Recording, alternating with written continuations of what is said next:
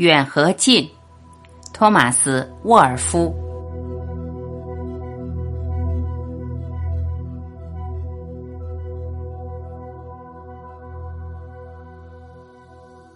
一个小镇，坐落在一个从铁路线连绵而来的高地上。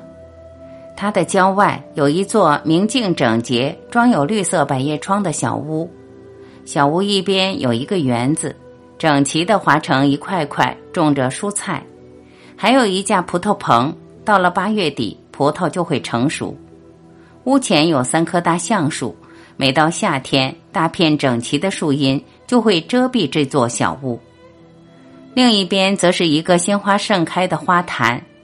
这一切充满着整洁、繁盛、朴素的舒适气氛。每天下午两点过几分，两个城市间的特快列车驶过这里。那时候，长长的列车要在镇上附近暂停一下，然后又平稳的起步前进。但是它的速度还没有开足时那么惊人。在机车有力的掣动下，眼看它不慌不忙的从容驶去。沉重的车厢压在铁轨上，发出低沉和谐的隆隆声，然后消失在弯道中。在一段时间里，在草原的边缘上，每隔一定间距，汽笛吼叫，喷出一圈圈浓烟，可以感觉到列车行驶的痕迹。最后什么也听不见了，只剩那车轮的坚实的喳喳声，在午后的寂静中悄然隐去。二十多年来，每天当列车驶进小屋时，司机总要拉响汽笛。每天，一个妇人一听到鸣笛，便从小屋的后门出来，向他挥手致意。当初，他有一个小孩缠着她的裙子，现在这孩子已长成大姑娘，也每天和他母亲一起出来挥手致意。司机多年操劳，已经白发苍苍，渐渐变老了。他驾驶长长的列车，载着旅客横贯大地已上万次。他自己的子女都已长大结婚了，他曾四次在他面前的铁轨上看到了可怕的悲剧所凝聚的小点，像颗炮弹似的射向火车头前的恐怖的阴影，一辆满载小孩子的轻便马车和密密一排惊慌失措的小脸，一辆廉价汽车停在铁轨上，里面坐着吓得目瞪口呆、状若木鸡的人们。一个又老又聋的憔悴的流浪汉沿着铁路走着，听不到汽笛鸣声。一个带着惊呼的人影掠过他的窗口。所有这些，司机都历历在目，记忆犹新。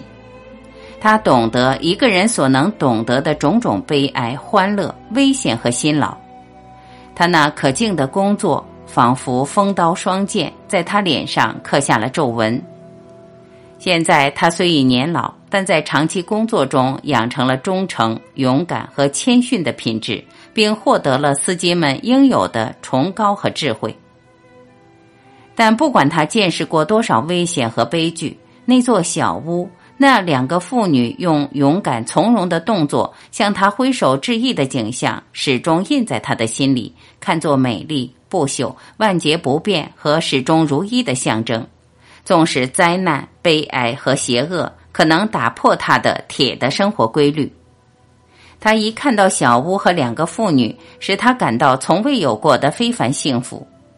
一千次的阴晴明晦，一百次的风霜雨雪，他总是看到他们。通过冬天严峻单调的灰蒙蒙的光线，穿过褐色冰封的茶地，他看见他们。在妖艳诱人的绿色的四月里，他又看见他们。他感到他们和他们所住的小屋无限亲切，好像父母对于自己的子女一样。终于，他觉得他们生活的图画已深深的印在他的心中，因而他完全了解他们一天中每时每刻的生活。他决定，一旦他退休了，他一定要去找他们，最后要和他们畅谈生平，因为他们的生活已经和他自己的生活深深交融在一起了。这一天终于来到了。最后，司机在他们居住的小镇的车站下了车，走到月台上。他在铁路上工作的年限已经到了，他目前是公司领取养老金的人，没有工作要做了。司机慢慢的走出车站，来到小镇的街上，但所有的东西对他来说都是陌生的，好像他从未看到过这小镇似的。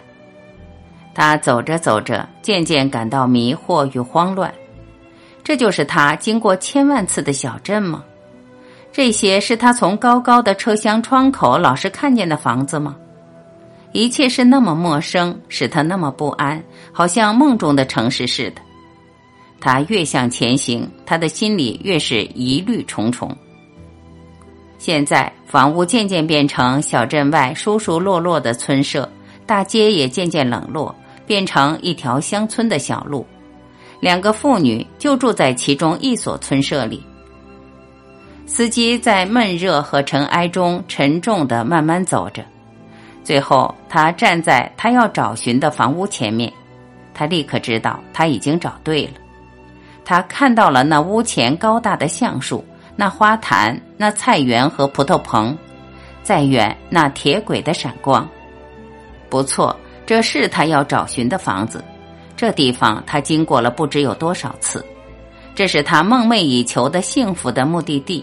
现在他找到了，他到了这里，但他的手为什么在门前却抖了起来？为什么这小镇、这小路、这田地，以及他所眷恋的小屋的门口变得如此陌生，好像噩梦中的景物？为什么他会感到惆怅、疑虑和失望？他终于进了大门，慢慢沿着小径走去。不一会儿，他踏上通向门廊的三步石阶，敲了敲门。一会儿，他听到客厅的脚步声，门开了，一个妇女站在他面前。霎时，他感到很大的失望和懊丧，深悔来此一行。他立刻认出站在他面前用怀疑的眼光瞧他的妇人。正是那个向他千万次挥手致意的人，但是他的脸严峻、枯萎、消瘦，他的皮肤憔悴、灰黄、松弛的打成褶皱，他那双小眼睛惊疑不定的盯着他。原先他从他那挥手的姿态所想象的勇敢、坦率、深情，在看到他和听到他冷冷的声音后，刹那间一股脑消失了，而现在。他向他解释他是谁和他的来意时，他自己的声音听来却变得虚伪勉强了，但他还是结结巴巴的说下去，拼命把他心中涌出来的悔恨、迷茫和怀疑压制下去，忘却他过去的一切欢乐，把他的希望和爱慕的行为视同一种耻辱。最后，那妇人十分勉强的请他进了屋子。尖声粗气的喊着他的女儿。在一段短短的痛苦的时间里，司机坐在一间难看的小客厅里，打算和他们攀谈，而那两个女人却带着迷茫的敌意和阴沉、畏怯、抑郁、迟钝的眼光瞪着他。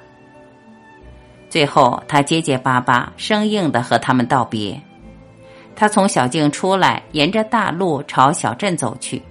他忽然意识到。他是一个老人了，他的心过去望着熟悉的铁路远景时何等勇敢和自信，现在当他看到这块陌生的、不可意料的、永远近在咫尺、从未见过、从不知悉的土地，他的心因一句而衰竭了。他知道一切有关迷途获得光明的神话，闪光的铁路的远景。希望的美好小天地中的幻想之地，都已一去不复返了，永不再来了。